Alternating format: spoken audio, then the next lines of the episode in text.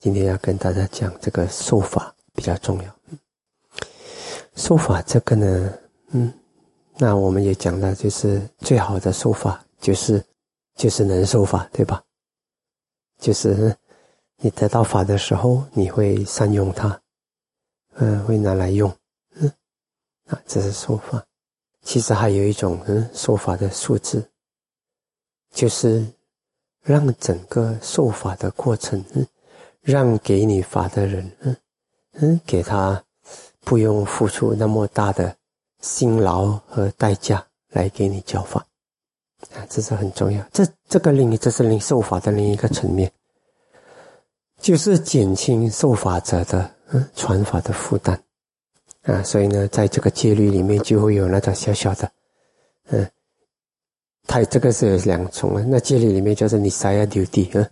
依止的任务，依止的任务呢，就是在我们的戒律里面，它是属于加里达西拉，嗯嗯，坐持戒，嗯，希腊有戒律有两种，瓦利达西拉止持戒，不杀生、不偷盗、不邪淫、不妄语、不饮酒这些，嗯，这些是属于止持戒，不要去做的，停止的止，把持的持，嗯，止持戒。那么加里达西拉呢，是坐持戒，工作的做，你要记。尽一个责任，那受法呢？这两方面都要有的，嗯，所以这个做持戒呢，弟子对导师嗯是有这个责任。说，比如说，像嗯，他们会每次会呃帮师傅啊洗袈裟，嗯，其实我也可以自己洗，有时候我做一个还不是自己洗，嗯，大家想啊好减轻那个师傅的负担，嗯，啊，有些弟子是被完全没有教的，他们一看就知道。因为有师傅的心，我们哦，这个，所以通常呢，如果是那种有师傅的心的弟子呢，很奇怪的，有些时候为他一个人讲法，我们都可以讲很久。为什么讲很久？而且越讲越起劲，而且讲了还充电。跟这样的弟子讲法，讲了还充电。那师傅讲了还充电，当然就很想讲嘛，对不对？讲了不累啊，跟你讲法讲了，哎，他吸收的很快。很用心听，吸了马上就记起来啊，就去实践。所以我们就觉得，哎，这个东西讲一次他就懂，变成越想讲，因为他吸收的很快，你有很大的价值感，因为就是觉得，觉得我这个因付出了是看到那个果的，所以你就很容易付出那个因啊。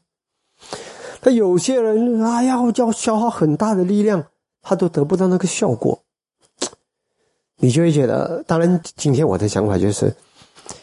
这个人呢，他的可能还苦不够吧。四年前找我找师傅，师傅给他给他一道指示，他讲不要，我有我的方法。好，过了两受了两三年苦过后，老远跑飞来这里，只是来见我一面，我只是跟他谈个五分钟十分钟就走了，因为他苦不堪言，这个世界上他不知道要找谁了，就找回我，然后还是没有受法受教。然后最近我看了，因为有两个人嘛，一个呃叫我叫我，我讲这个人就是教不了的。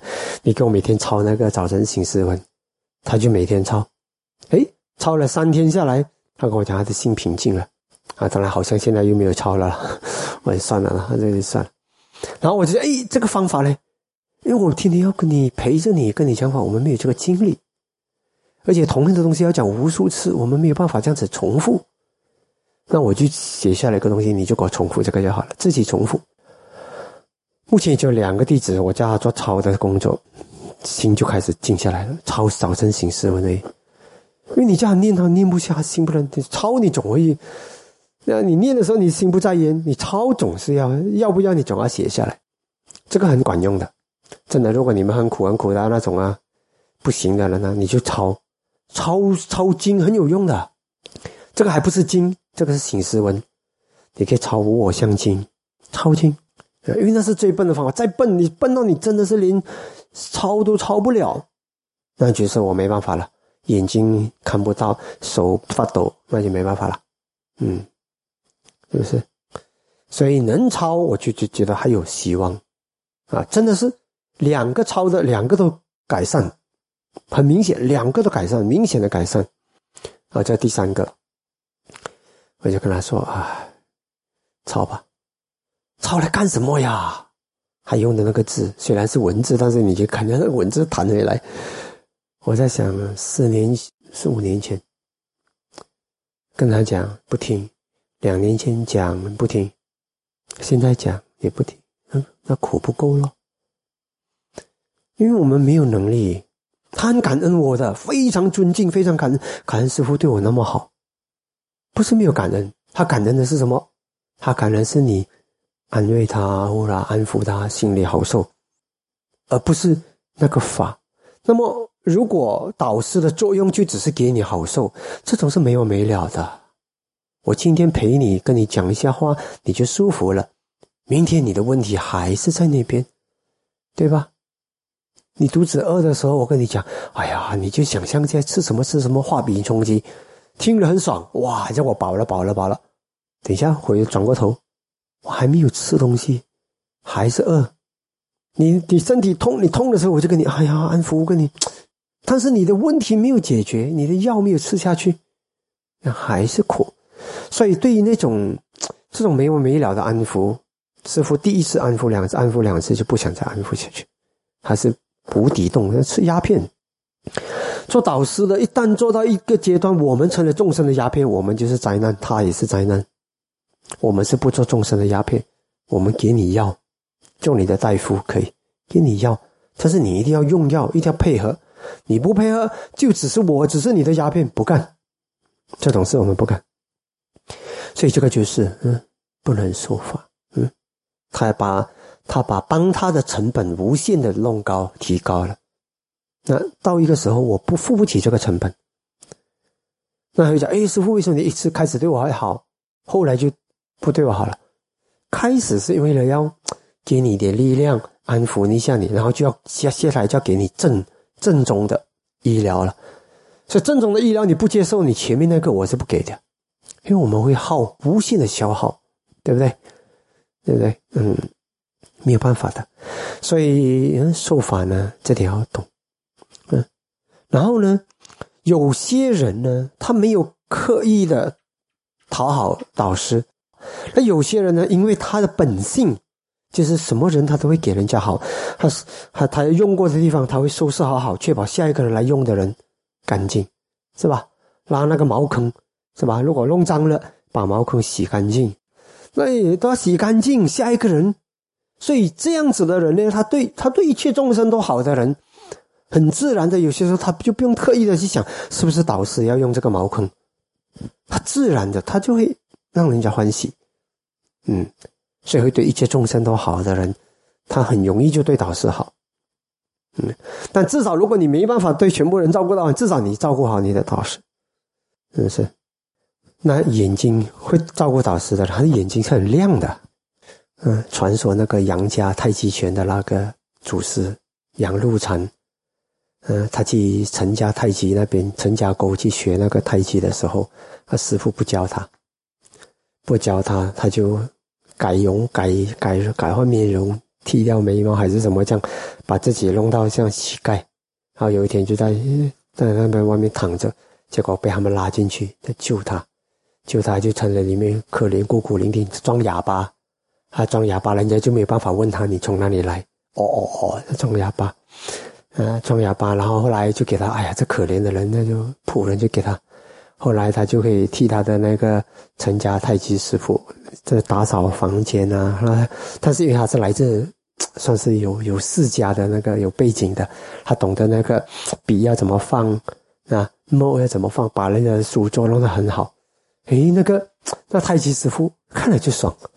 哎，这个这个哑巴看起来好像是流浪街头的，但是看起来他好像就有一种天赋，他就知道这种书香的东西，书怎么摆放啊，就把人家的书房整理的好好。那后来也就嗯呃，后来当然后来发现到怎么一一堆故事，最后还是教他教他武功，教他武功，所以后来他就成了呃武林大师，然后去到北京去开派。呃，在北京开派，打遍天下无敌手不败，结果就把这个杨家太极拳弘扬出来了。嗯啊，他自己调整一点，就变成杨家太极拳。所以后来我在想，嗯嗯，师傅是很苛刻的、很严格的，你不顺他还是怎么样？呃，他是因为他做事懂得做得很得体，嗯，让他的师傅欢喜，最后嗯就教他功夫，对吧？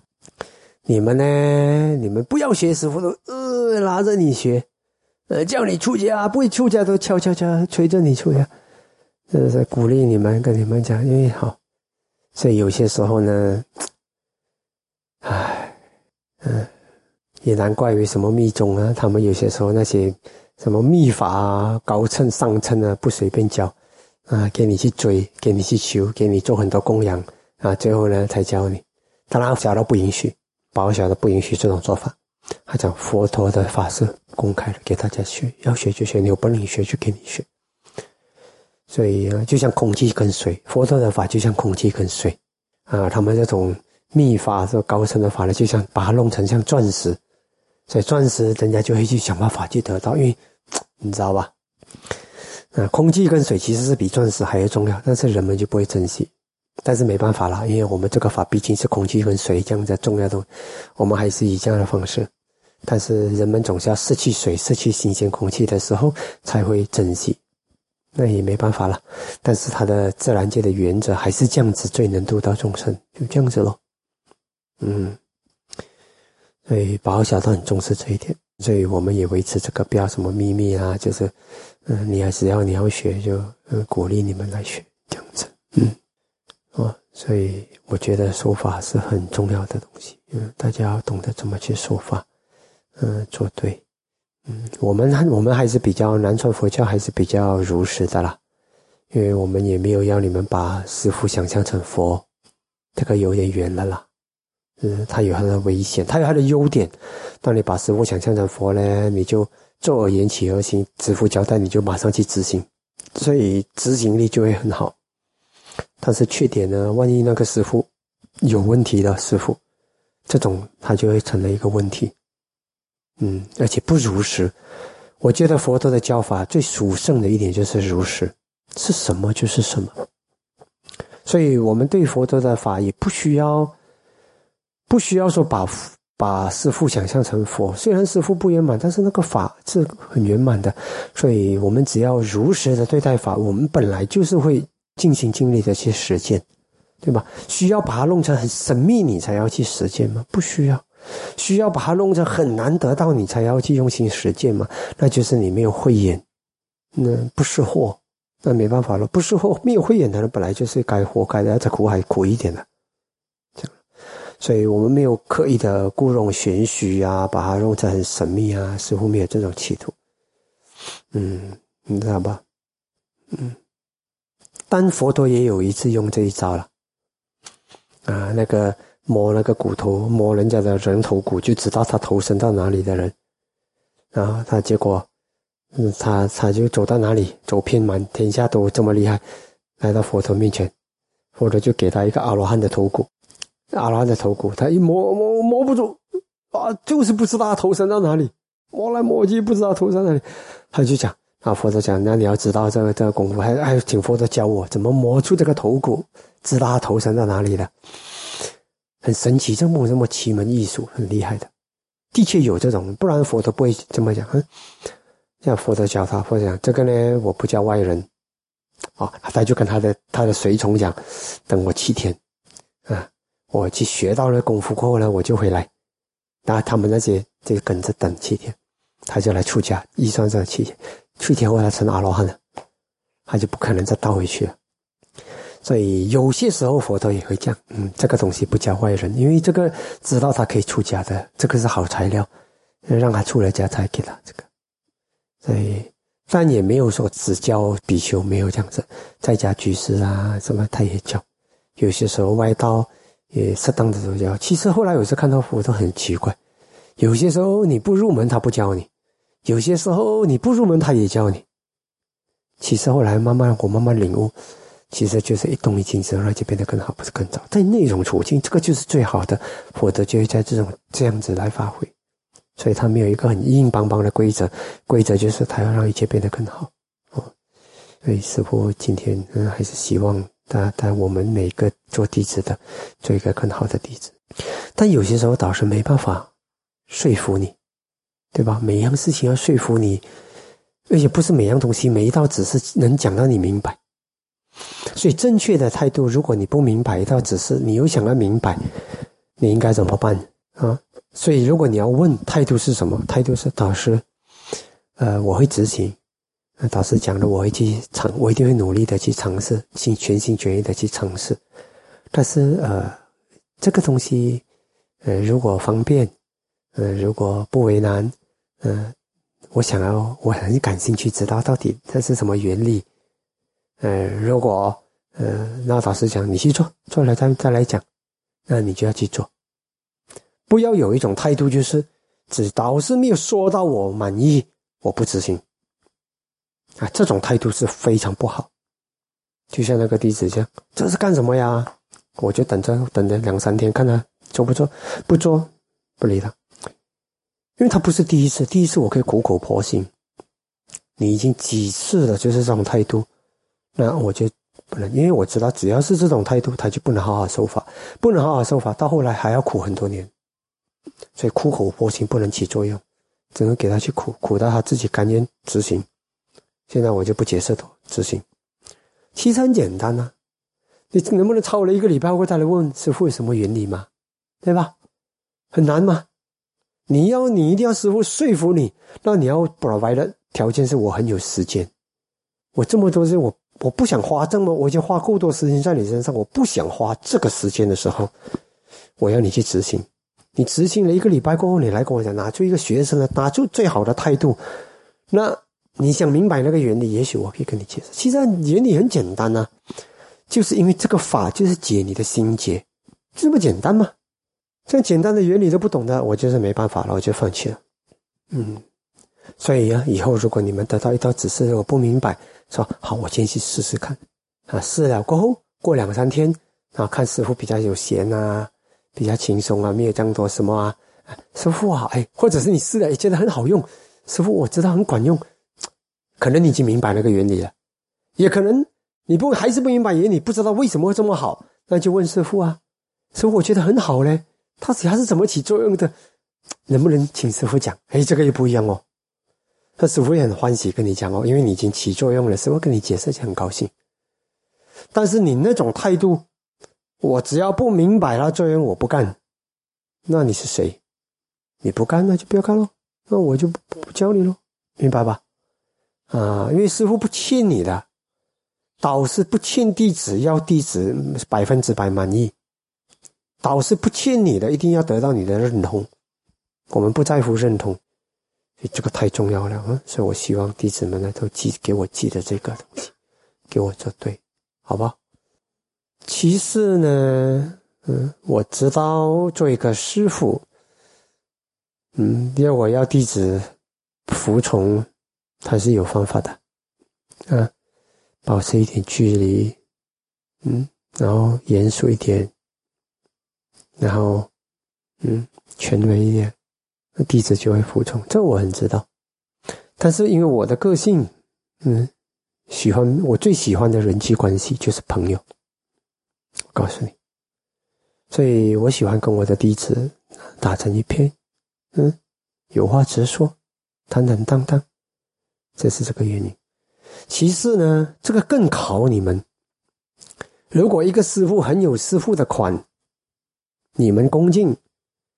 这个还不是最高的品质，最高的品质是那个师傅，他就是像普通人一样，没有什么特别，就像跟你的朋友一样跟你交往，但是你懂分寸，你懂得应该怎么样的方式来尊师重道，这个才是更上乘的弟子的美德。所以，如果你们能够拿出更好的，是不用等到师傅摆一个师傅的款，因为我不喜欢摆款。就是，嗯，我肯定，嗯，说话要权威有权威，但是有些时候我就喜欢正式讲完了，东西讲完了，我平时看到你们就像朋友一样，所以这种当我们依法去生活的时候，如实的时候，你会发现呢，它是很合理的，没有谁压制谁，没有，但也没有说不尊重、不知尊师重道，它是恰恰好啊。这个是对的，所以在缅甸体系里面，我很高兴就这件事情，嗯，所以我们活得这样子哦。OK 哈，不可以过度的强调，呃，也要恰恰好，嗯，记住法在先，律在后，律不可以没有，但是法在先，嗯嗯，好不好？最终的法目的就是要让大家每一个人的潜质都能够得到最好的发挥，好好就这样。